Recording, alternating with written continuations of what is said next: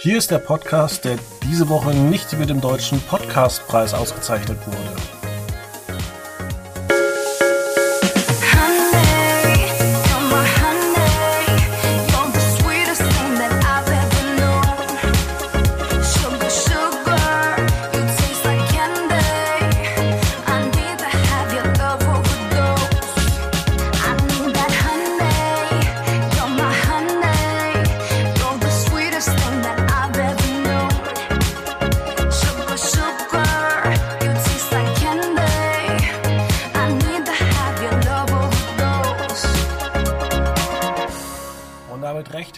Willkommen hier bei Quotenmeter FM. Und äh, ich frage mich eigentlich, welchen Podcastpreis hätten wir gewonnen? Ich habe wieder Felix Meyer bei mir zu Gast. Bester Newcomer sind wir nicht. Bestes Skript auch nicht. Bestes Interview auch nicht. Bestes Talkteam?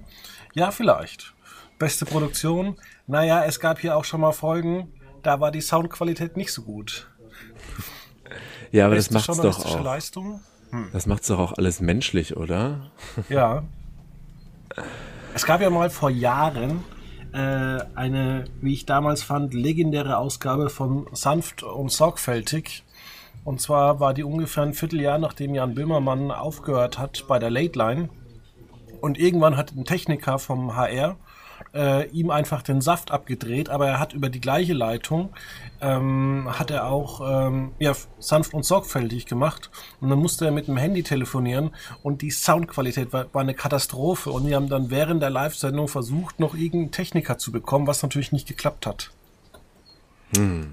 Ja, wobei das ist ja sowieso was, wo man sich jetzt im reinen Podcast-Business, sag ich mal, streiten kann. Also klar gibt's immer noch die die äh, Altradio-Hardliner, die sagen, ähm, äh, das ist alles seltsam und irgendwie Musik im Hintergrund und Melodien und was und hä?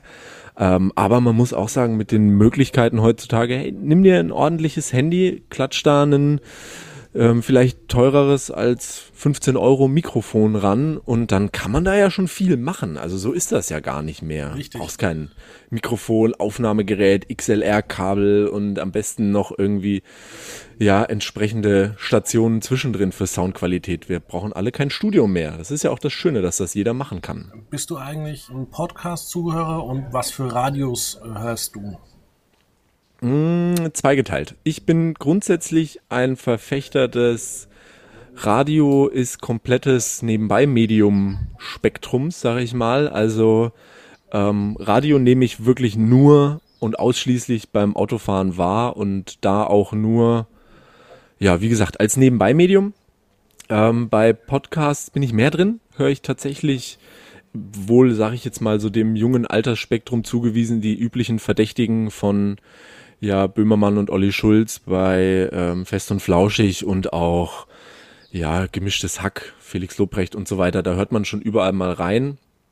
Ähm, aber ich bin tatsächlich, ich sag mal so, da zum Podcasten gekommen, weil ich tatsächlich beim Joggen Podcasts höre und in dem Moment, in dem ich faul werde und weniger joggen gehe oder Schrägstrich es kaltes und nasses Wetter ist und ich gar nicht mehr rausgehe, leidet auch meine Podcast äh, Hörbarkeit ziemlich arg, muss ich sagen. Also das ist schon so. Also, also was ich für mich entdeckt habe, ist äh, vor einem Jahr Baywatch Berlin und mhm. zum anderen ähm, Sumund, Schröder und Sumundschuh. Mhm. Ja, ich habe zwischenzeitlich, viel, ja. zwischenzeitlich war ich auch, also so in die Inforichtung schon auch mehr drin, gerade so, wie, wie sicherlich bei allen zu Beginn der Corona-Pandemie so ein bisschen das Interesse gestiegen ist an Informationen. Und ähm, es gibt ja mittlerweile ganz viele so Morning Briefings, die anfänglich noch relativ steif waren alle, aber doch auch einfach gut sind und sagen so zehn Minuten frühs die erste Morgenroutine, Zähne putzen. Da geht schon so, so ein 10 Minuten Morning Podcast auch jetzt mit äh, sowas wie ähm, Apokalypse und Filterkaffee und so. Das geht schon gut ins Ohr. kann man schon gut hören. Ja, das liegt vielleicht daran, äh, du hörst das, ich höre das nicht. Liegt bei mir einfach daran, dass ich halt äh, den ganzen Tag beim Autofahren immer Deutschlandfunk Kultur höre. Ja. Ja, gut, das kann natürlich sein, weil ich sag, also das ist so ein bisschen das Ding, vielleicht auch ist das so ein bisschen auch ein Generationending oder vielleicht liegt es an den Bubblen, in denen jeder von uns steckt, aber gerade so in diesen ja, Morning Briefings, die man ja auch sicherlich jetzt mittlerweile gut beziehen kann von vielen öffentlich-rechtlichen und auch was sehr zu empfehlen ist von ähm, hier das Steingarts Morning Briefing ist ganz gut. Oh nein, das zumindest. darfst du nicht sagen, weil es gibt Leute, die sagen, er ist populistisch, rechtspopulistisch und äh, äh, wollen nicht damit dann gleich durch die identitäre Politik, äh, die die ja. Menschen betreiben, in diese Ecke stellen. Ja, das ist okay, aber ich glaube, also erstens mal glaube ich, man muss sich sowas, selbst wenn man der Meinung ist, da gehört jemand dazu oder da versucht jemand Meinung zu machen, dann muss man sich das, glaube ich, trotzdem anhören. Ich glaube, den größten Fehler, den man machen kann, ist das auszublenden und auf der anderen Seite finde ich es nicht persönlich und ich sage einfach, darauf wollte ich eben raus, man hat äh, so, so ein Thema, man hat verschiedene Themenspektren, die man einfach so in diesem alltäglichen Facebook, Instagram Timeline News nicht kriegt. Das war so ein bisschen mein Punkt, muss ich sagen jetzt. Also ich hatte immer so ein, zwei Themen, wo ich gesagt habe, früh ist okay, habe ich noch nichts von gehört. Ja, also ich stimme dir dazu, man sollte immer versuchen, raus aus seiner Bubble rauszugehen und äh, ja. wenn man zum Beispiel kein ähm, Privatradio mag, so wie ich, ich höre mir das trotzdem ab und zu an, um einfach meine Meinung zu bestätigen. Es gibt, kann ja auch besser werden. Und sich da jetzt einfach hinzustellen und zu sagen, hey, ich bin jetzt immer dieser Meinung, ist halt ein bisschen schwierig. Und ich lese relativ viel, ähm, aber ich lese halt äh, inzwischen nur noch Sachbücher.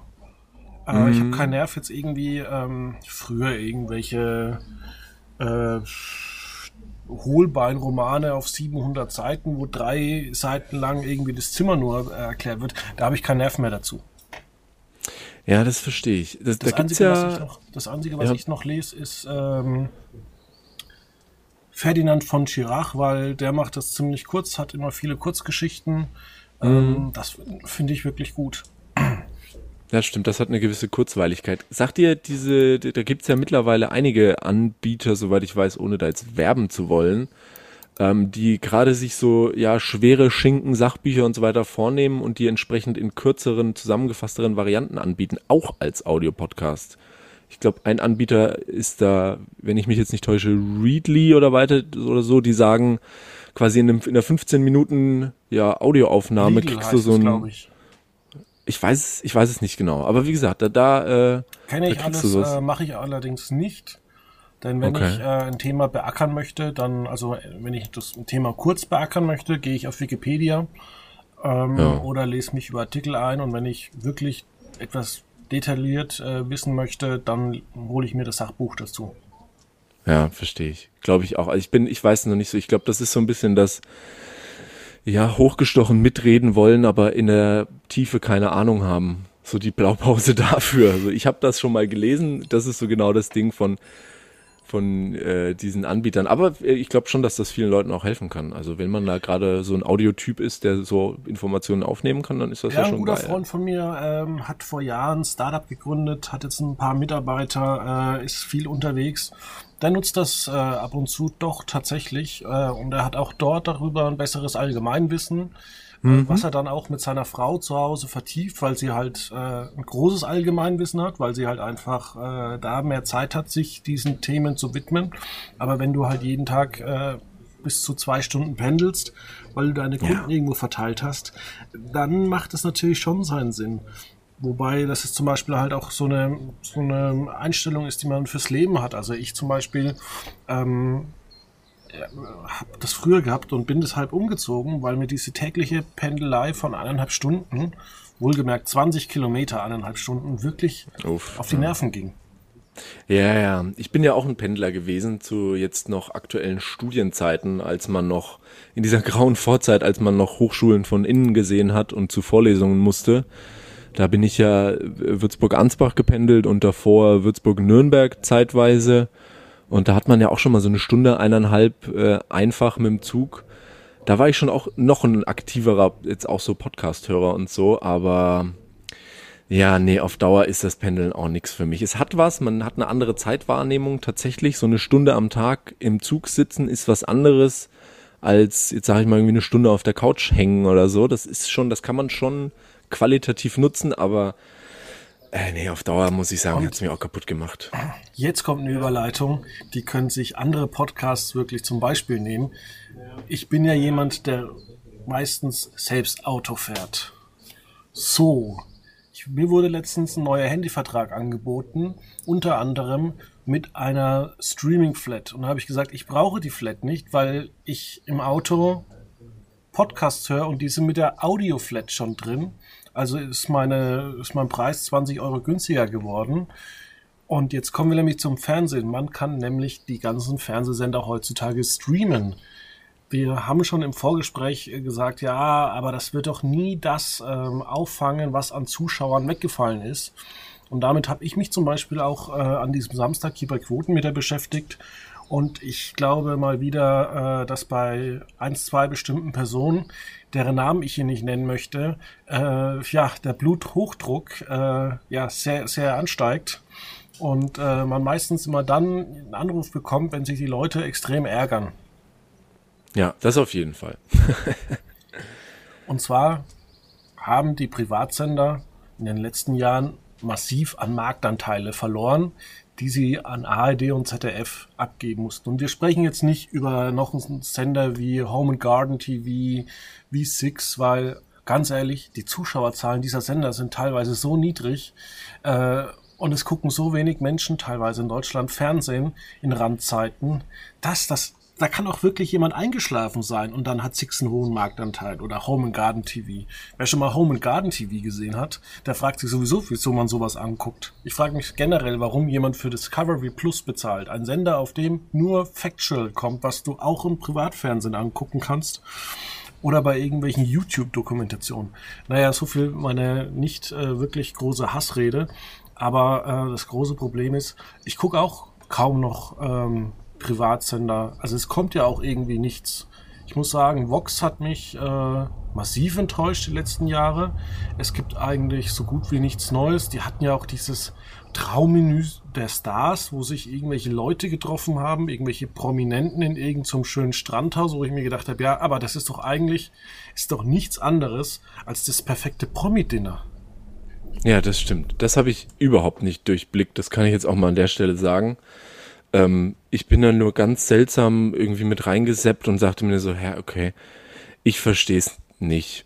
Aber ja, also ich bin bei dir und das sagen ja auch jetzt mal von Zahlen und so weiter gar nicht erst anzufangen.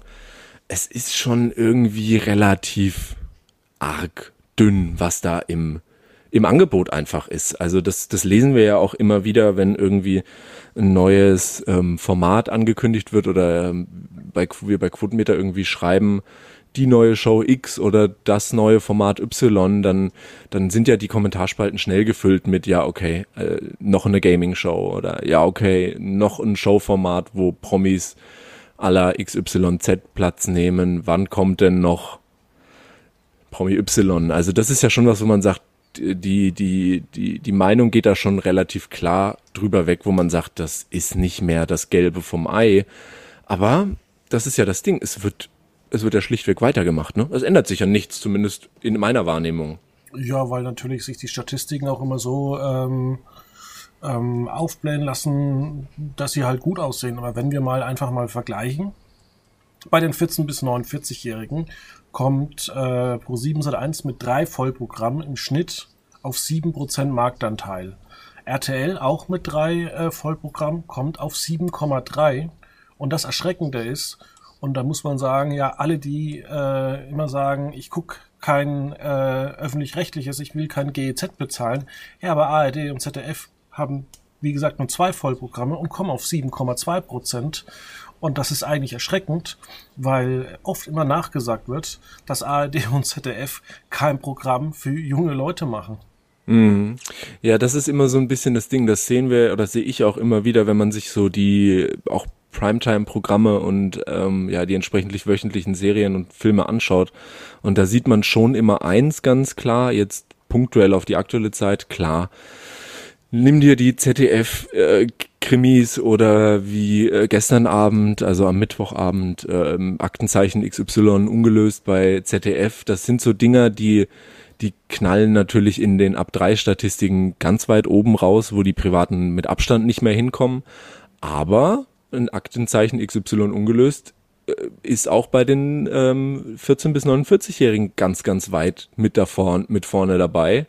Und da geht's dann ganz oft, wenn man die Vergleiche zieht, die wir ja so gerne ziehen, da geht's dann drum, hat das Primetime-Programm der öffentlich-rechtlichen die eigene Tagesschau um 20 Uhr geschlagen oder nicht. Und ähm, eine Primetime bei RTL oder auch Pro 7 und Sat 1 kommt dann erst an zweiter, dritter, vierter Stelle danach. Also das sieht man schon. Und das ist ja ein Bild, das kann man jetzt klar punktuell auf aktuelle Themen oder Sendungen beziehen, aber die Zahlen zeigen das ja auch, dass das wirklich das Bild ist. Ja, und das ist eben das Erschreckende.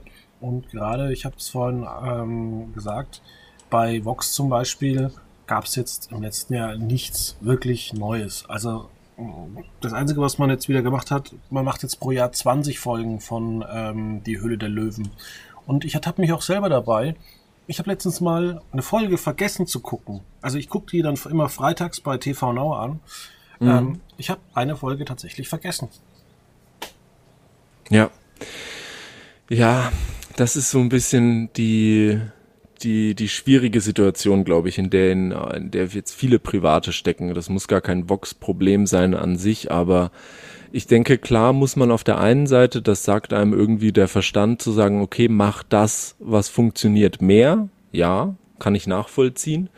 Aber gerade in so einem Medium wie dem linearen Fernsehen bedeutet dasselbe mehr machen auch einfach ja, Sendezeit blockieren und ähm, dann ist es irgendwann schon zum einen für Menschen wie ich, ich glaube, ich habe das, wenn nicht bald jede Woche in dem Podcast hier erwähnt, mich verwirren dann solche Dinge einfach ganz, ganz schnell und dann weiß ich nicht mehr, ob ich die Hülle der Löwen, ob die jetzt irgendwie einmal kommt. Mich verwirrt sowas wie zwischen Pro7 und Sat1 immer wieder wahnsinnig, wenn sowas wie The Voice of Germany an verschiedenen Tagen bei verschiedenen Sendern läuft. Das verstehe ich dann gar nicht mehr. Und das ist dann so ein Ding, wo ich sage, äh, da wird's dann auch schwierig. Also da überfordert man, glaube ich, den Zuschauer auch. Und ähm, ja, da muss man sich überlegen, man hat sieben Tage oder sieben Abende in die Woche und möchte man dann wirklich auf so ein Jahr gesehen an 20 Abenden die Hülle der Löwen sehen? Weiß ich nicht. Ja, also ich fand das damals kultig mit neun Folgen, da hat man sich drauf gefreut. Äh, Damals habe ich dann auch Freunde heimgeschickt und habe gesagt, so, es ist 20.15 Uhr, ich gucke jetzt die Höhle der Löwen. Und gemeint, ja, aber du nimmst doch eh mal alles auf. Habe ich gemeint, nein, ich gucke mir das jetzt an, ich will das jetzt unbedingt sehen. Und ja. dieses Gefühl gibt es tatsächlich sehr, sehr selten heutzutage. Ähm, vielleicht noch bei Rosins Restaurants, aber es ist ja eigentlich auch immer nur dasselbe. Und ähm, es wird halt sehr viel wenig mal Neues probiert und es gibt im Ausland immer auch coole Quizshow-Ideen. Und äh, man muss von irgendwas ja nicht immer 20 Sachen machen. Aber ich glaube halt auch, dass, ähm, dass das große Problem ist, man versucht ja jetzt ähm, mit einigen Leuten, die man von ARD und ZDF eingekauft hat, äh, News-Shows äh, her herzustellen. Und ich weiß nicht, ob das bei RTL wirklich über Qualität gelingt. Die machen die Nachrichten ganz gut. Ähm, ja, aber extra oder sowas, es ist natürlich nicht vergleichbar mit einem Panorama, das jetzt 60. Geburtstag gefeiert hat. Oder ähm, ja, ich glaube auch nicht, dass, dass wirklich gute Journalisten ähm, für ProSieben arbeiten werden. Für Zawakis und ähm, Optenhöfel. Das kann ich mir nicht vorstellen. Wer geht denn dahin? Welcher Journalist, der wirklich gut ist, sagt, zum Beispiel von der FAZ, von der Welt oder sonst irgendwas. Ich wechsle jetzt zu Pro7 und äh, unterschreibe jetzt einen Vertrag und vielleicht machen die aber nur acht Folgen und dann stehe ich wieder vor der Tür. Das ist ja irgendwie die Frage. Also ich denke, was wir, das ist natürlich auch so ein bisschen ein, glaube ich, ein, ein Stück weit ein pandemiebedingtes Problem, will ich nicht sagen, aber eine Situation, da hat man einfach an so, ja, einfach, glaube ich, Zahlen gesehen, die, dem, die, die privaten Sender einfach schon ein Stück weit, ich würde nicht sagen schockiert, aber schon zum Denken angeregt haben, weil man einfach gesehen hat, ein wirklicher Großteil der Bevölkerung, ich möchte jetzt gar keine Zahlen, die dann sowieso wieder falsch sind, nennen, aber wirklich ein Großteil der Bevölkerung informiert sich bei wichtigen Themen, bei politischen Themen, bei Themen des allgemeinen Interesses nahezu ausschließlich bei öffentlich-rechtlichen Anbietern. Und das oder ist schon muss was. Muss man auch sagen, bei NTV oder Welt ja, natürlich. Das, ja, das kommt auch hinzu, aber das sind dann so Sachen, wo man, glaube ich, gesehen hat, okay, ähm, da muss man sich entscheiden. Sind wir private Sender und sagen, bei uns gibt's ähm, Show, Spaß, Spiel und ein bisschen Blödelei? Oder sind wir diese Sparte Spaß, Spiel und Blödelei, aber eben auch Information? Und da hat man sich ja scheinbar, also die Beispiele sind ja offenkundig mit, mit RTL und Pro7, dass man sehr, sehr aktiv versucht, sich man schwierig das zu formulieren, aber sehr, sehr aktiv versucht, sich hochwertiger zu präsentieren, sag ich mal. Die, die, die Ambitionen sind ja da und ich weiß nicht, ob man sich damit einen Gefallen tut. Weil, ja. wie du sagst, da, da, dadurch, das hatten wir dasselbe Thema, wo es auch drum ging, um die Kanzlerinterviews bei Pro7 und so weiter. Auf der einen Seite sagt man natürlich, ich muss Informationen machen für die Zielgruppe, die ich habe. Auf der anderen Seite muss ja auch das Ziel sein, wenn ich mir Personen wie eine Linda Zerwakis hole, ähm, dass, ähm, also auch Pina Atalay, ist ja jetzt, die Namen sind ja mittlerweile weit gesprengt, da, ähm, da, da spricht man natürlich auch, zumindest vielleicht, eine andere Zielgruppe an, die dann auch von einer Nachrichtensendung etwas ganz, ganz anderes erwartet, als es der RTL- oder Pro7-Zuschauer tut. Da bin ich, gehe ich zum Beispiel in eine ganz andere Richtung, weil ähm, Linda Zawakis, Pina Atalay oder Jan Hofer haben für mich durch die Tagesschau keine Persönlichkeit. Kennen die nicht. Also die, die sind halt immer sachlich und ähm, kann ja auch sein, dass irgendjemand sagt, naja, jetzt wo sie bei Pro7 ist, erkenne ich so ein bisschen, die ist vielleicht abgehoben. Oder die mag ich jetzt auf einmal. Weiß ich nicht. Ich glaube jetzt nicht, dass äh, einer sagt, ähm, wenn jetzt irgendwie, wenn jetzt Klaas zu, zur Tagesschau gehen würde, dann würde ja. ja keiner extra bei der Tagesschau einschalten. Ähm, genauso, also wie wenn Klaas dann zurückwechseln würde. Wenn er das zehn Jahre lang gemacht hat, dann wird wahrscheinlich auch keiner sagen, oh, jetzt geht aber die Entertainment-Kanone wieder los, sondern da wird wahrscheinlich auch jeder sagen, naja, gucken wir mal, wie das unterm Strich wird. Und ich finde es eigentlich ziemlich krass, was äh, auch zuletzt immer so ein bisschen äh, geschrieben worden ist, dass man bei der Tagesschau so wenig verdient. Und das finde ich auch so ein bisschen ähm, herablassend, weil ähm, ja, es sind immer diese 280 Euro ähm, davon die Rede.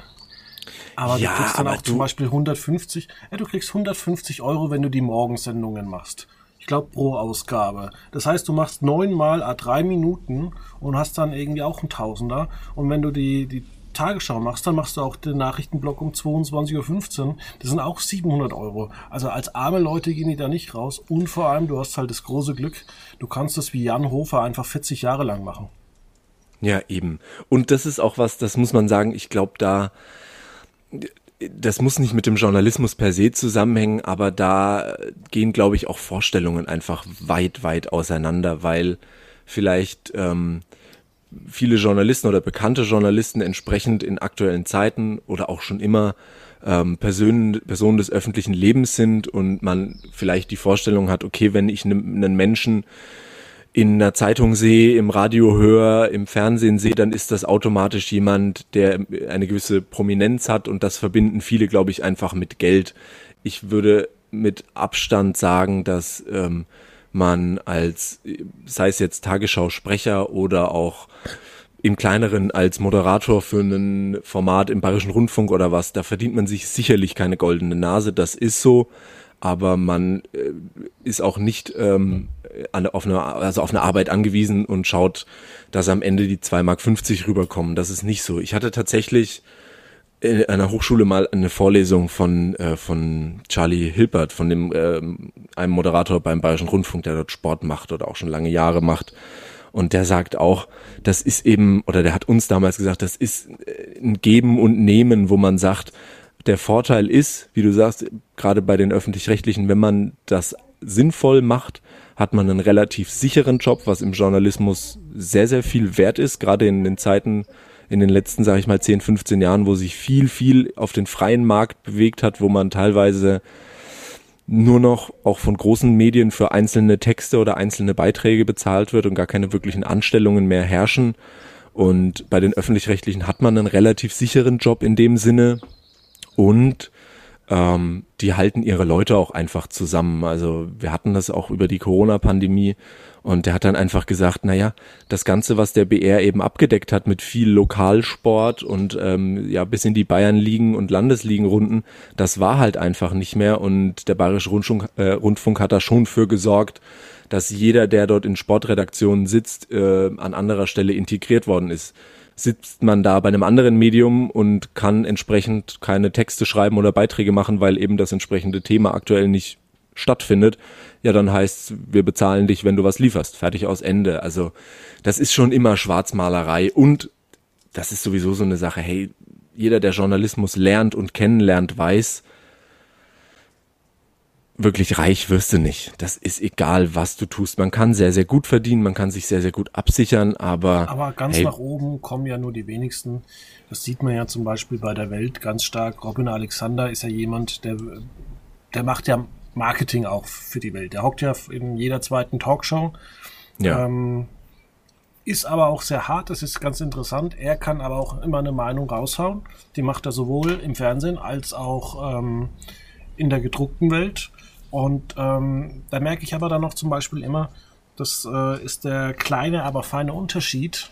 Ähm, und da würde ich mir dann auch mal wünschen, dass vielleicht auch mal die öffentlich-rechtlichen ähm, mal jemanden von der Zeitung auch eine Chance geben und den vielleicht mal als äh, Host eh, oder als äh, Chefredakteur etablieren. Das ist immer so ein bisschen so der Kritikpunkt, was mich so bei den öffentlich-rechtlichen Nachrichten stört, was komischerweise aber sonst niemanden stört, dass du da eigentlich aufwachsen musst, um ähm, dort mal eine leitende Position inne zu haben.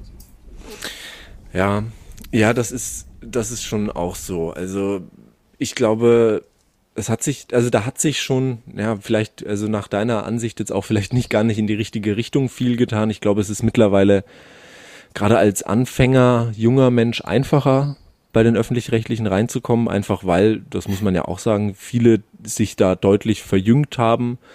Ähm, in Bayern, im Bayerischen Rundfunk ist ja viel passiert, was dort in die jüngere Sparte oder auf die jüngere Sparte abzielt. Und da werden entsprechend auch jüngere Redakteure eingestellt. Das war lange Zeit schon auch nicht so. Ähm, aber ja, grundsätzlich muss man schon sagen, ähm, öffentlich-rechtlicher Fernseh oder auch eben allgemein Rundfunk, da muss man schon drin anfangen, um dort mal was zu machen. Das stimmt schon, ja. Und es täte vielleicht auch mal ein Nachrichtenmagazin gut, vielleicht mal jemand Größeres anzukaufen. Und äh, da ist zum Beispiel auch das äh, Kanzler Triell ähm, ja, würde ich vielleicht tatsächlich mal mit jemandem wie Robin Alexander oder so besetzen, der wirklich auch mal sagt, naja, wenn die nicht mehr kommen, ist mir egal. Ich habe meinen äh, Vertrag mit, mit Welt.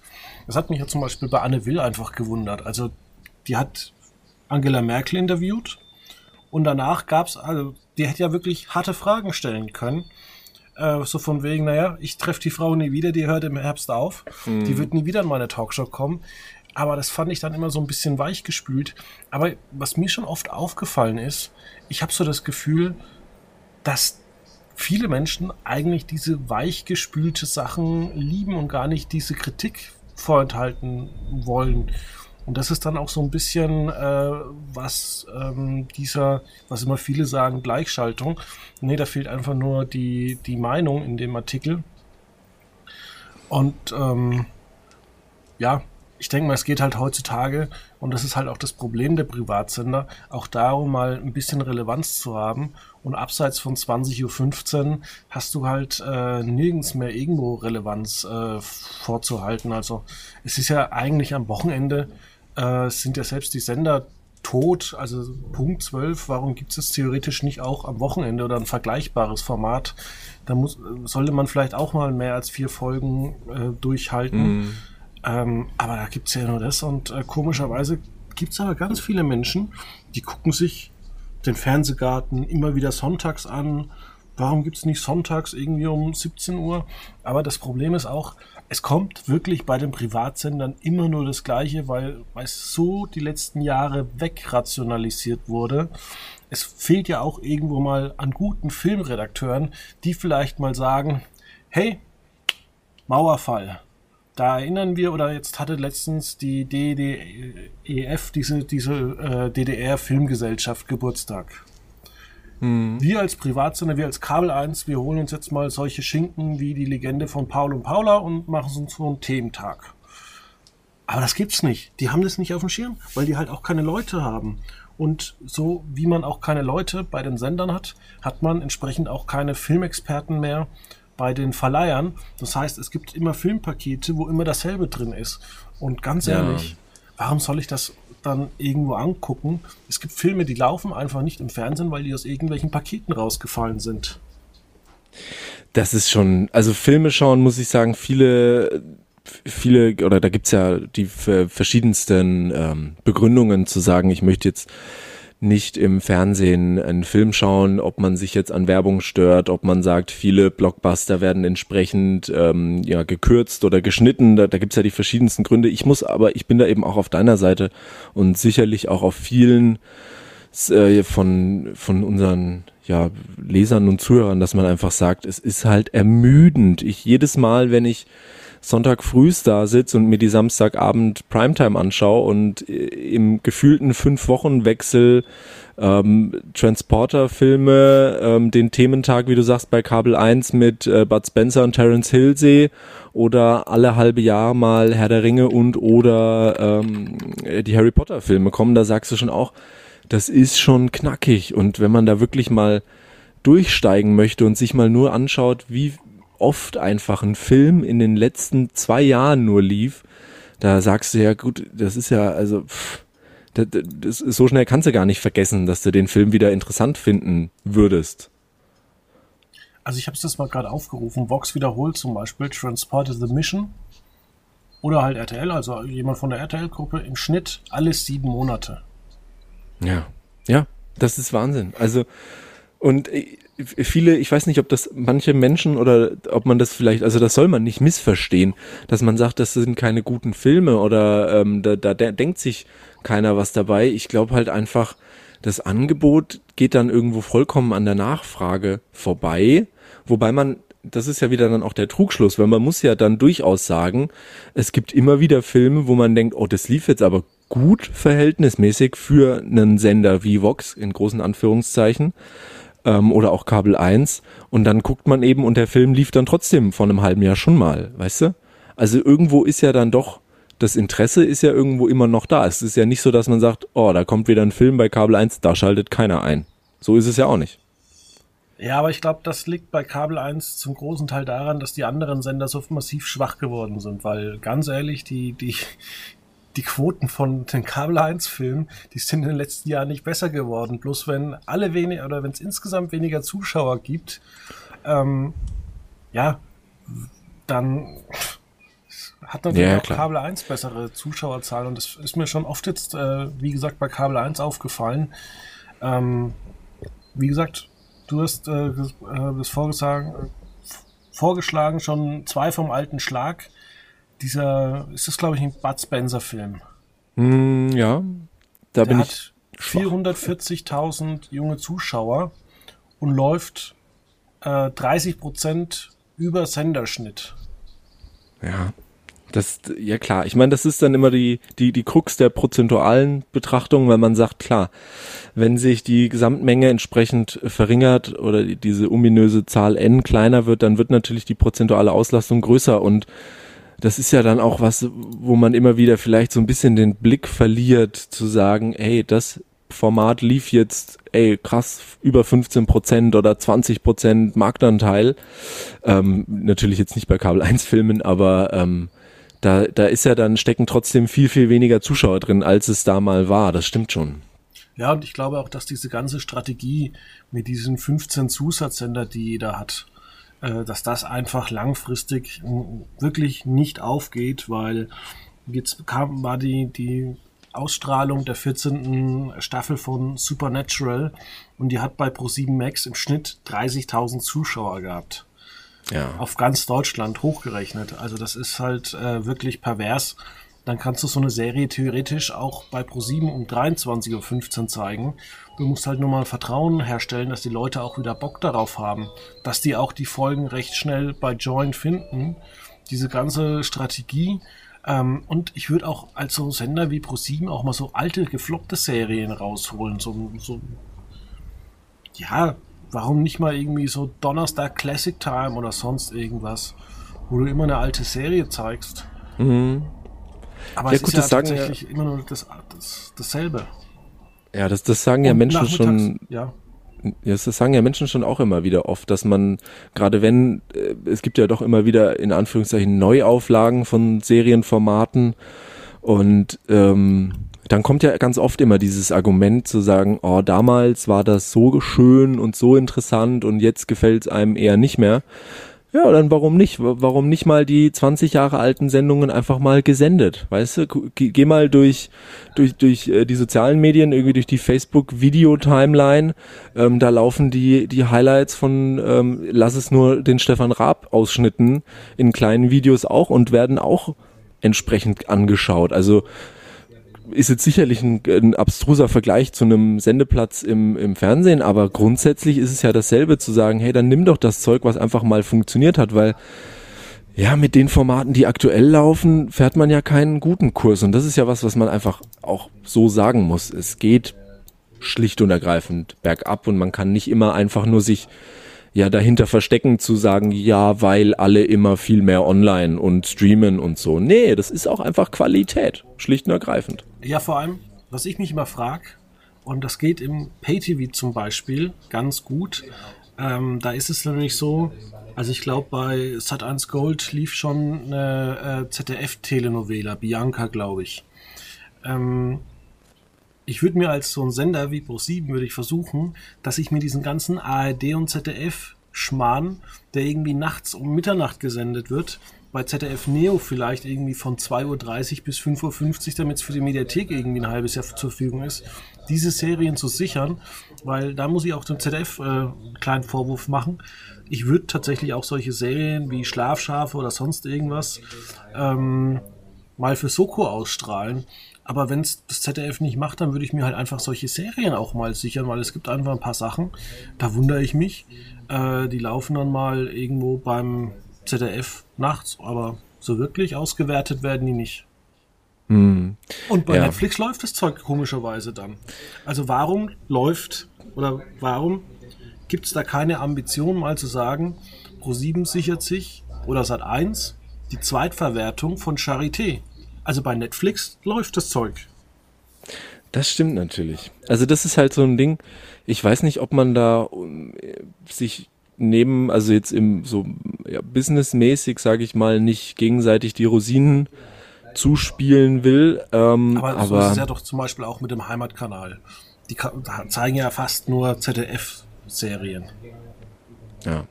Hätte man ja. vielleicht mal Sat 1 Emotions ganz gut aufgestellt, aber PayTV kann ja Pro 7 Sat 1 auch nicht. Also das ist ja wirklich grausam, was die da betreiben. Ah, ich weiß nicht. Es ist schwierig. Also das ist was, ich, ich frage mich, also das ist äh, auch das, glaube ich, worauf wir im Endeffekt rauskommen.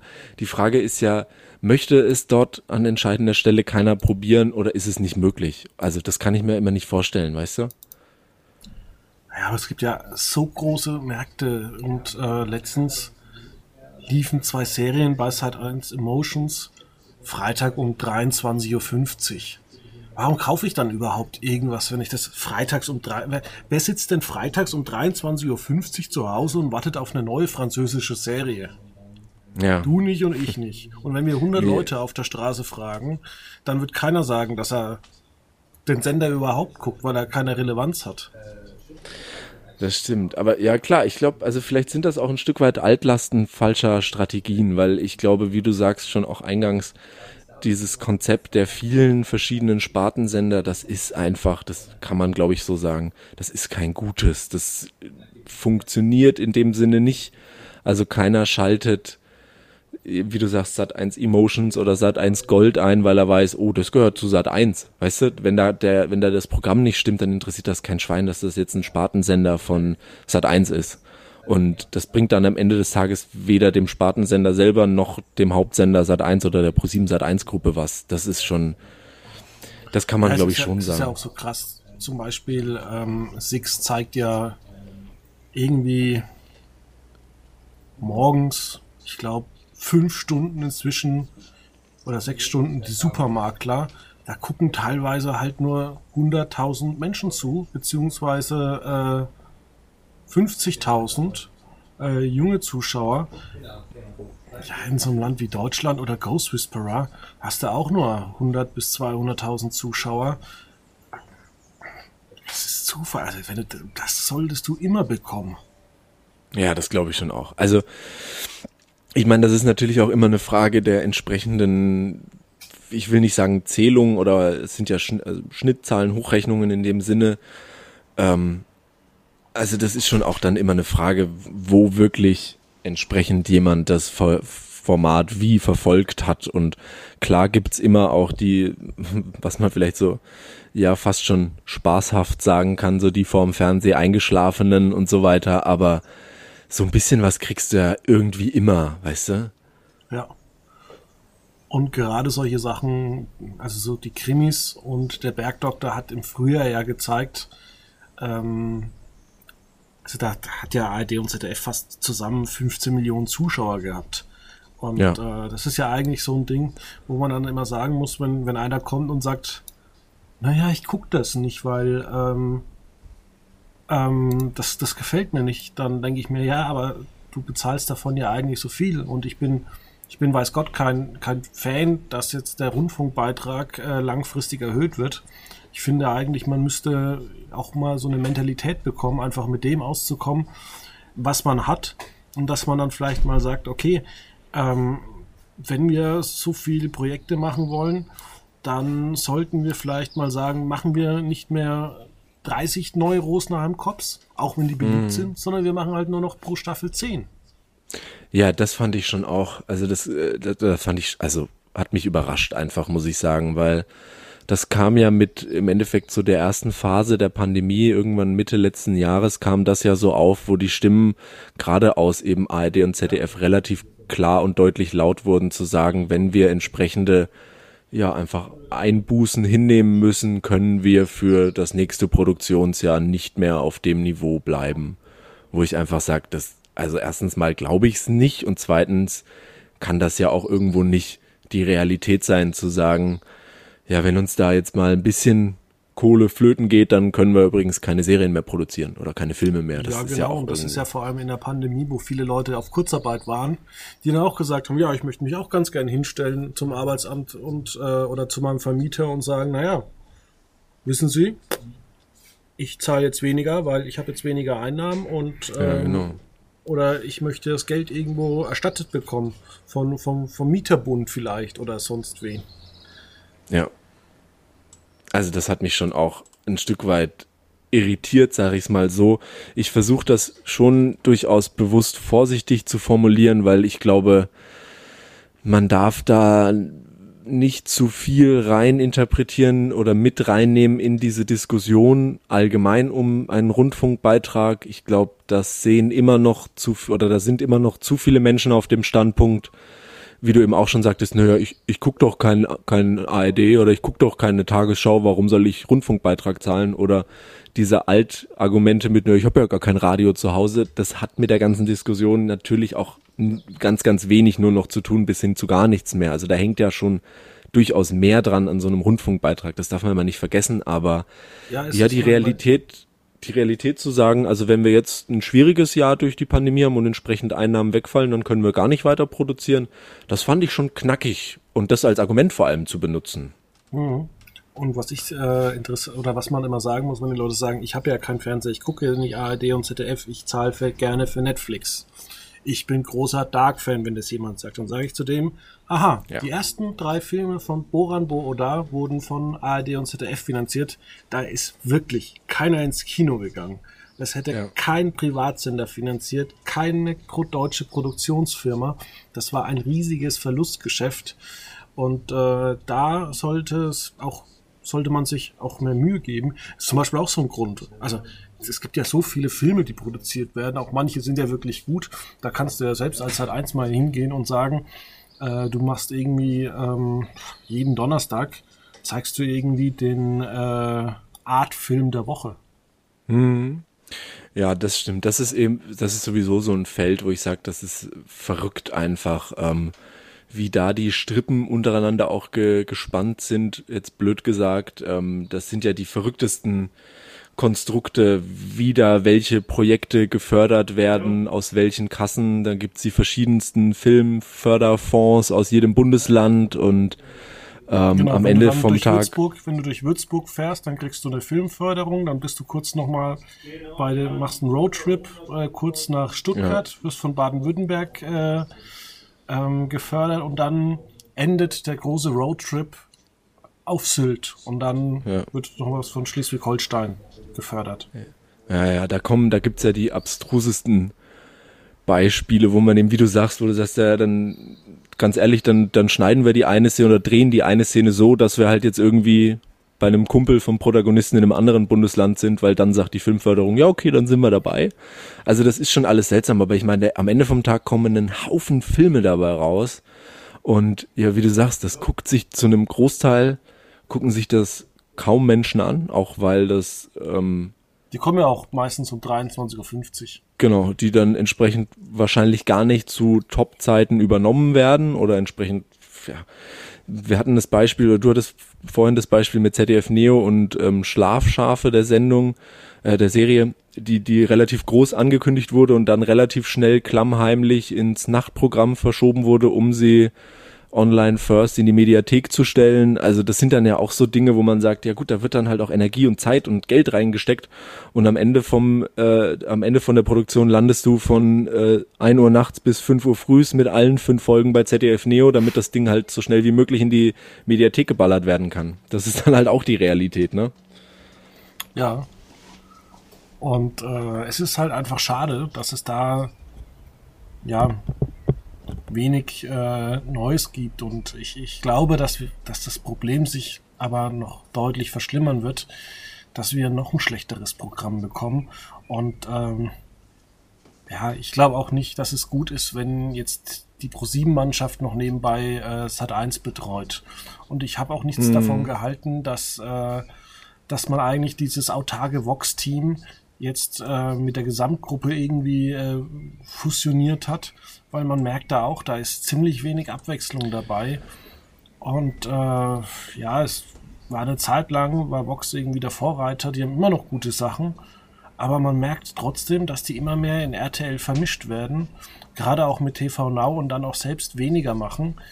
Ähm, ich sehe das alles ein bisschen skeptisch und ähm, muss da immer noch sagen, immer ein positives Beispiel äh, ist RTL 2. Jetzt nicht, weil die Kultur senden, sondern weil die halt einfach trotzdem ihr Ding machen. Die sitzen halt einfach nicht bei RTL in Köln, ja. sondern sitzen halt in Grünwald. Und da ist man einfach weniger entfernt. Und wenn du da einen Programmchef brauchst, dann muss der halt in Grünwald sein. Ja, also ich glaube, was, was ganz, ganz arg zu bemerken ist oder was eine große Gefahr ist, gerade mit, wie du angesprochen hast, Pro7 Sat 1 und auch, ja, im Endeffekt Vox und RTL und so weiter. Ähm, ich glaube, wenn man da die Teams entsprechend zusammenlegt, dann bildet sich so ein Stück weit, ich will nicht sagen Betriebsblindheit, aber in die Richtung geht es schon, weil ich glaube, dann sagt ein Gesamtchef XY von Sendergruppe Pro7 Sat 1 einfach, naja gut, ähm, ihr da habt es ja schon immer so gemacht. Oder ähm, bei RTL sagt man dann halt, naja, ihr habt euer Programm ja da schon bisher immer so gemacht, dann machen wir das mal so weiter und ähm, ja, wir gucken mal, wie es läuft. Und da geht die, gehen die Ambitionen verloren und ich glaube auch so Sachen wie, ich will nicht sagen Identifikation mit einem Sender, aber ich glaube, das, das leidet dann schon auch, weil irgendwann fällt es schon auf, dass ähm, die Formate sehr ähnlich sind. Und das ist, glaube ich, was, was man bei einigen Formaten jetzt auch so im Pro7 Sat 1 Spektrum schon bemerkt, auch weil ja teilweise wie jetzt zum Beispiel bei Voice of Germany oder was, die eben entsprechend bei beiden Sendern laufen, wo man sagt, ey, zeig mir ein einen Ausschnitt von der Sendung und ich kann dir den Sender dazu überhaupt nicht mehr sagen. Und das ist ja schon was, wo es irgendwo gegeben sein sollte. Ja, es ist halt leider äh, relativ ja. traurig und ähm, ja. ja. ich glaube auch nicht, dass äh, Netflix und Amazon Prime die Antwort auf alles sein wird. Ähm, eigentlich wäre der beste Punkt zu sagen, ähm, wenn man die GEZ senken könnte, wenn die Privaten auch äh, ein bisschen nachkommen würden und ein paar Dokus und solche Sachen produzieren würden. Aber einen großen Fehler, den man begangen hat, gerade bei Sat 1, als man die Drittsende-Lizenz äh, losgeworden ist, dass man die ganzen Sachen abgesetzt hat. Also sowas wie, was man am Samstagvorabend gezeigt hat, wie, wie hieß die Sendung? Naja, da hat man Städte immer besucht. Das hatte jetzt nicht so wirklich gute Quoten, aber hätte ich im Programm behalten, das läuft sowieso gegen die Bundesliga. Oder man hat vor Jahren, wo ist die Ausschreibung von Wake Up, eine Samstagabend, äh, Samstagmorgen, nee, Sonntagmorgendliche Morningshow weggefallen. Da habe ich mir auch gedacht, warum setzt ihr das ab? Das ist seit 15 Jahren im Programm, redet mhm. mit der mhm. Produktionsfirma, sagt, ihr wollt viel günstiger produzieren. Genauso wie Planetopia oder äh, diese ganzen Sachen, die es da mal gab. Ähm, RTL ist ja auch hingegangen und ist irgendwie, ähm, ich glaube, Stern TV befreit von dieser Drittsend-Lizenz. Sie machen es aber trotzdem weiter, weil das halt einfach eine starke Marke bei denen ist. Ja, das stimmt. Das ist, ja. Das ist schon, also ich glaube, da ist schon viel vielleicht ein Stück weit zu früh oder einfach zu abrupt auch einfach ähm, abgesetzt oder so ein Stück weit, ja, einfach versenkt worden, weil man gesagt hat, okay, das scheint nicht mehr zu laufen, dann lassen wir es halt. Ähm, und das ist dann schon was, also das ist immer so die, die Waage, die sich halten muss, wo man sagen, schauen wir es uns so lange an, bis wir es wirklich nicht mehr vertreten können oder machen wir einen harten Cut. Ich weiß es nicht. Also ich, ich glaube, ich, ich, ich teste ja immer viele Formate an mir selbst. Buchstabenbattle, Rolling oder sonst irgendwas. Und ich kann aber schon nach einer Folge sagen, ob ich es nochmal angucken würde oder nicht. Und so würde ich auch entscheiden. Und viele Formate denke ich mir beim ersten Mal, Oh je, also da habe ich echt keinen Bock drauf. Da schaue ich lieber Netflix. Ja. Ja, das ist auch, ja, da, da, bin ich voll, vollkommen bei dir. Ich muss mich jetzt ein bisschen wieder zurückhalten, weil wie du natürlich weißt, bin ich ein enormer Buchstaben-Battle-Fan. Aber ähm, ja, das ist ja im Endeffekt genau das, ähm, was wir auch sagen. Das gerade Beispiel Sat 1 Vorabend unter der Woche und auch ähm, teilweise am Wochenende mit den ja, Geschehnissen des letzten Jahres bald äh, mit, was war es zuerst, Five Gold Rings und Buchstaben-Battle, dann nur noch Buchstaben-Battle, dann Buchstaben-Battle und das Five Gold Rings Promi-Special in der Primetime und irgendwie dazu vier Sendungen am Stück Samstag und Sonntags von Five Gold Rings, ähm, wo wir jetzt mittlerweile da sind, dass Buchstaben-Battle auf dem ursprünglichen Five Gold Rings Sendeplatz ist und das und dafür, dass eben neue Rolling dazugekommen ist, da muss man dann schon sagen, oh, läuft das wirklich so gut oder füllt es einfach nur die x-beliebige Stunde zwischen 17 und 18 Uhr am Tag? Ich würde tatsächlich mal auch überlegen und nicht wie das RTL früher gemacht hat, äh, aus Geldgründen zu sagen, ich hole jetzt vier Quizshows mhm. und baller die in einem Studio runter, sondern dann würde ich lieber sagen, ich hole, und da kennen wir den Julian hier aus dem Podcast, ich hole mir den Julian als Berater und ich hole mir noch zwei, drei Leute, die absolute Glücksrad-Fans sind. Vielleicht noch einen alten Produzenten und mach Glücksrad. Weil es ist so ein Ding, da kann jeder mitmachen. Und es ja. gibt zwar ein paar Sachen, die habe ich als Kind immer nicht gecheckt dass zum Beispiel äh, du nur als Rundensieger das Geld mitnehmen konntest. Also da kann man auch heutzutage ein bisschen großzügiger sein. Ich habe es auch nie verstanden. Die hatten früher fünf Millionen Zuschauer und hatten immer nur so ein Mini-Studio. Aber okay. ähm, ich würde es auch mit zwei guten Moderatoren machen und vor allem, ich würde als Gag immer die alten ab und zu vorbeikommen lassen. Und in der ersten Woche würde ich die ja. immer als Co-Moderatoren einsetzen. Oder vielleicht immer dann äh, auch mal Frederik Meissner an der Buchstabenwand. Mhm. Ja, so, so, so Evergreens halt, die brauchst du, glaube ich, schon. Einfach als Aufhänger und so blöd, ja, so blöd klingt, aber damit halt einfach ähm, schon mal zumindest in den nennen wir es Klatschzeitungen oder egal auf über welche überregionalen Medien man jetzt sprechen will, damit zumindest da drin halt steht auf der Titelseite, hey, Sende- oder Quizshow XY, der Showmaster aus den 80er Jahren kehrt wieder zurück. Damit du allein diese Schlagzeile hast, das reicht doch. Der muss da einmal mitmachen, weißt du? Ja, und ich empfehle einfach jedem mal äh, bei YouTube Glücksrad anzugucken. Da gibt's viele alte Folgen. Da ist gute Laune, also es ist wirklich aufgesetzte gute Laune, dass die Moderation wirklich Wort für Wort zwischen Frau und Mann abgestimmt. Ähm, mhm. Ja, es macht trotzdem Spaß. Und Mir diese, sowieso, ich bin ja einfach ein Quiz-Fan. Die Titelmelodie, die ist einfach immer noch so kultig. Ähm, von daher, warum nicht mal das? Ja, warum nicht mal das? Es ist halt immer die Frage, ob's, also ich glaube, die Frage, die man sich halt auch irgendwo stellen muss, ist, ob das wirklich noch die, die erfolgbringenden Formate sein können. Ich glaube, wir sehen ja durchaus bei diesen Langzeitdingern, die auch über einen Großteil des Jahres laufen, sei es jetzt ein gut, ich glaube, ähm, Deutschland sucht den Superstar hat einfach ein enorm schwieriges Jahr gehabt mit den ganzen Schlagzeilen ähm, ist ja dann relativ glimpflich davongekommen, aber man sieht es auch bei Voice of Germany, man sieht es bei Germany's Next Top Model. Ich weiß nicht, ob diese wirklichen Langzeit immer dasselbe Formate noch sinnvoll sind. Ich weiß auch nicht, ob es die ja solche Game Shows sein können. Ähm, da gibt's ja verschiedene Beispiele auf beiden Seiten. Also sei es jetzt eben die Sparte Five Gold Rings, Rolling oder Buchstaben Battle. Das ist ja im Endeffekt das Vorab Schauen wir uns ja. doch einfach mal in dem Fall, ähm, wer weiß denn sowas an? Also das ist doch eigentlich eine ja, genau. langweilige Quizshow. Die hat ja kein ja, wirkliches... Ich liebe sie. Ja.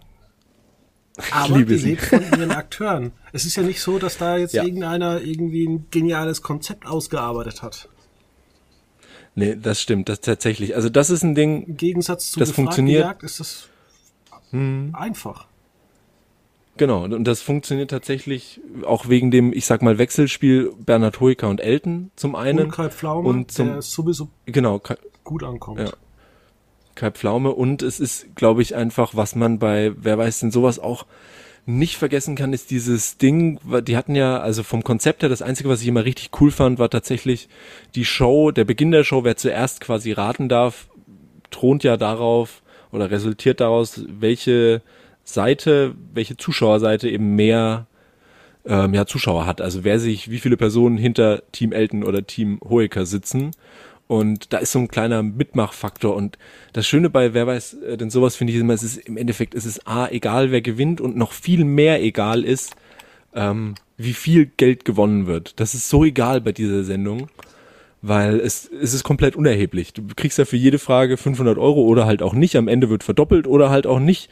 Und für mich ist, was ich auch so genial finde, die, die einzige Spannung kursiert für mich daraus zu sagen, okay, kurz vorm Finale müssen ja beide Teams entsprechend von dem erspielten Geld einen Betrag setzen, um den dann eben aufrechnen zu lassen. Und ähm, das ist das einzig Spannende zu sagen, wie wird taktiert? Setzt einer alles bei Elden denken wir mal, der setzt sowieso alles, aber dann setzt er doch nur einen Euro, um im Falle von einer falschen Ar äh, Antwort nicht ganz runterzufallen und so weiter. Und wie das dann ausgeht, ist mir meistens egal, muss ich sagen. Aber ja, wie gesagt, so viel nur, also das ist halt Quiz. Ich bin, ich bin Quiz-Fan, ja.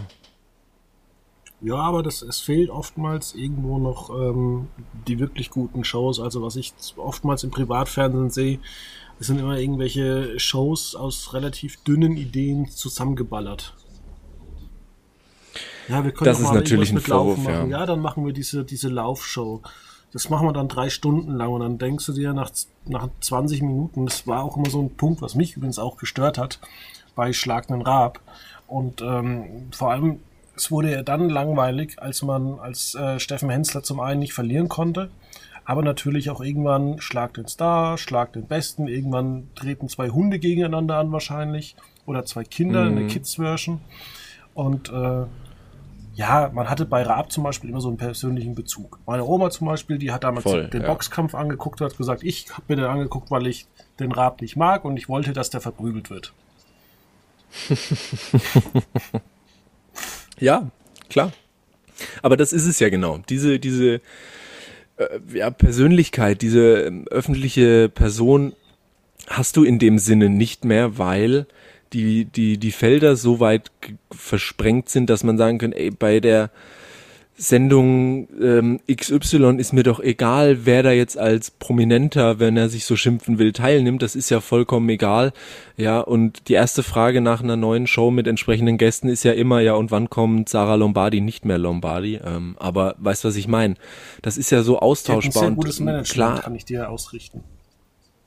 Das glaube ich. Die, also, das muss man auch immer sagen, diese ganzen, in Anführungszeichen, verschriebenen XY-Promis, ähm, das sind ja durchaus Menschen, die sich, also die, die, die leben deutlich besser als ein, ein Tagesschau-Moderator, kann man jetzt ja mal so sagen.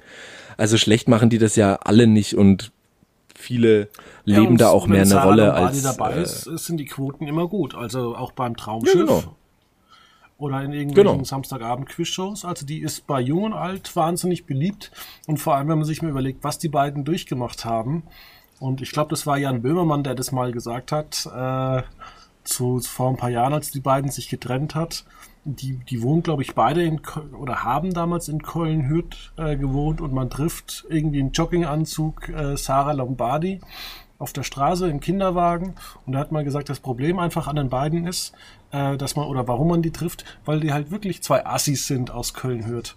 Und äh, wenn man sich mal zurück überlegt nach dem Superstar-Gewinn, das hat alles irgendwie so gestoppt und äh, gestockt und seitdem die sich getrennt haben, äh, haben sich beide Karrieren äh, ja doch positiv entwickelt.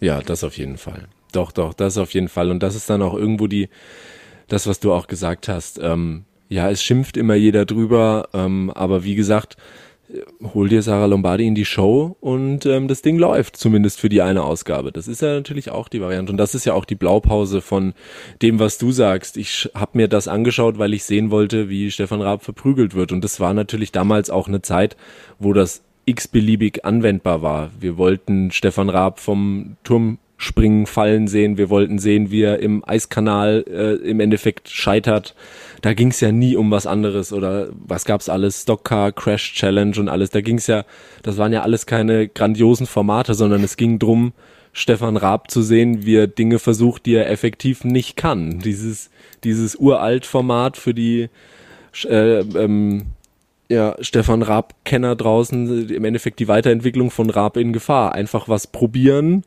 was äh, ja vielleicht schwierig werden kann, ne? So ist es. Ja, jetzt haben wir schon eine Stunde getalkt. Gehen wir ganz kurz äh, auf den Ausblick. Ähm, ich glaube, das wird alles nicht so toll. Ich muss sagen, ähm, ich glaube auch nicht, dass es mit den Leuten, die zurzeit an der Spitze der Fernsehanstalten sitzen, ähm, langfristig gut geht. Ich glaube, dass viele Manager, die äh, irgendwelche Sender managen, ähm, den Bezug zum hm. Zuschauer verloren haben. Und ähm, man kann vielleicht das auch so ein bisschen sagen, Sat 1 hatte, ich meine, das ist Thomas Ebeling, ehemaliger Vorstandsvorsitzender von, von Pro7 Sat 1 zum Verhängnis geworden. Aber da ist schon was dran, dass der Sat 1 Zuschauer ein bisschen älter, ein bisschen übergewichtig ist. Sat 1 äh, ist halt leider nur mal der Sender und äh, genauso wie halt äh, das Programm von RTL 2 halt auch ein bisschen assiger ist als das von Vox. Ähm, kann man es schon so sagen. Und die Jüngeren schauen pro 7 äh, und ZDF ist auch jünger als die ARD. Ähm, ist natürlich schon solche ähm, Sachen, die man da anwenden kann, weil leider wissen, dass die Kollegen von RTL 2, wenn die jetzt eine hochwertige Doku zeigen, dann äh, schaut das keiner. Wenn man natürlich wie ähm, die Woche ähm, um 22.15 Uhr eine, eine Sendung namens Bierparadies Deutschland ausstrahlt, dann hat die äh, 6,1% Marktanteil. Und wenn man danach noch fragt, Cannabis, Droge oder Wundermittel, kommt, kommt man sogar ja. auf 9%. Ja, richtig.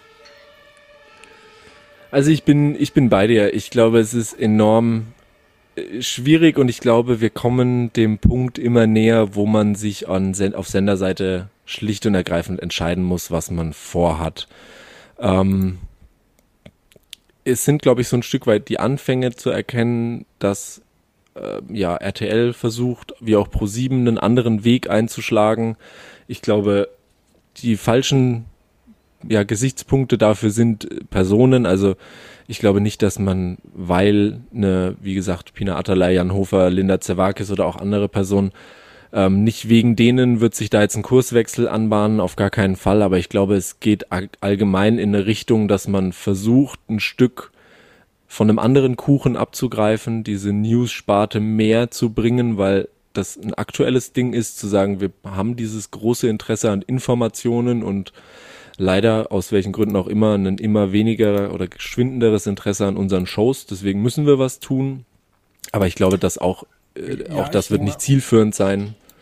Ein Problem ist sicherlich äh, auch, ähm, und das ist halt leider auch so ein bisschen die Gier der Sender, die, die, ähm, die Werbung. Also ich glaube schon, dass wenn man sagen würde, wir machen jetzt und damit auch werben würde, wir machen jetzt eine Samstagabendshow mit nur vier Stunden mit nur drei Werbeblöcken, äh, mhm. die auch relativ kurz sind. Man holt sich vielleicht einen Sponsor ran, äh, nennt das Ganze vielleicht noch die, ich sag jetzt mal, die McFit Schlag den Rad Show. Ähm, dass das, glaube ich, effektiver wäre als jetzt ähm, diese ausufernde Werbung, die man da doch äh, tatsächlich immer wieder zeigt. Und vielleicht muss man auch ja. mal wieder bei einigen Shows sagen, wir senden keine vier Stunden, wir machen das zackig in in zweieinhalb Stunden runter. Ja, das ist noch was. Ich glaube, das ist auch was, was man aktuell bei vielen Shows sieht und was auch viele, viel die Kommentarspalten ja erfüllt, ist einfach, ähm, wenn mal eine neue Sendung ist, warum denn immer gleich drei Stunden und mehr? Ähm, das hört man immer wieder. Das Spiel am Ende hat viel zu lange gedauert oder da hat seine Längen gehabt. Ja, warum macht man es denn dann? Die Produktion wird ja nicht besser dadurch, dass sie länger wird. Ich glaube, ähm, um mal so bei den Formaten zu bleiben, wird sich in Zukunft vielleicht einiges ändern bei diesen Langzeitdingern, weil ich glaube, auf Dauer, auch wenn man da jetzt versucht, die Personen auszutauschen, schafft sich sowas wie ähm, ja, Deutschland sucht den Superstar und schafft sich auch Germany's Next Topmodel Stück für Stück ab. Das wird irgendwann oder ist ja auch teilweise heute schon nicht mehr glaubwürdig und ähm, kommt dann auch entsprechend, wie wir sagen, besser als der Rest an, aber bei weitem noch nicht dem, was mit äh, kommt nicht so gut an, wie wir es mal als gut bezeichnet haben. Und ja, meine Lieblingsszene vielleicht werden es dann. Next Topmodel ist ja, ähm, wo man äh, gezeigt hat, man geht mal einen Döner essen, um den Leuten zu zeigen, wir achten oder wir nehmen nicht nur Magersüchtige, sondern wir gehen auch einmal ja. mit den Models Döner essen.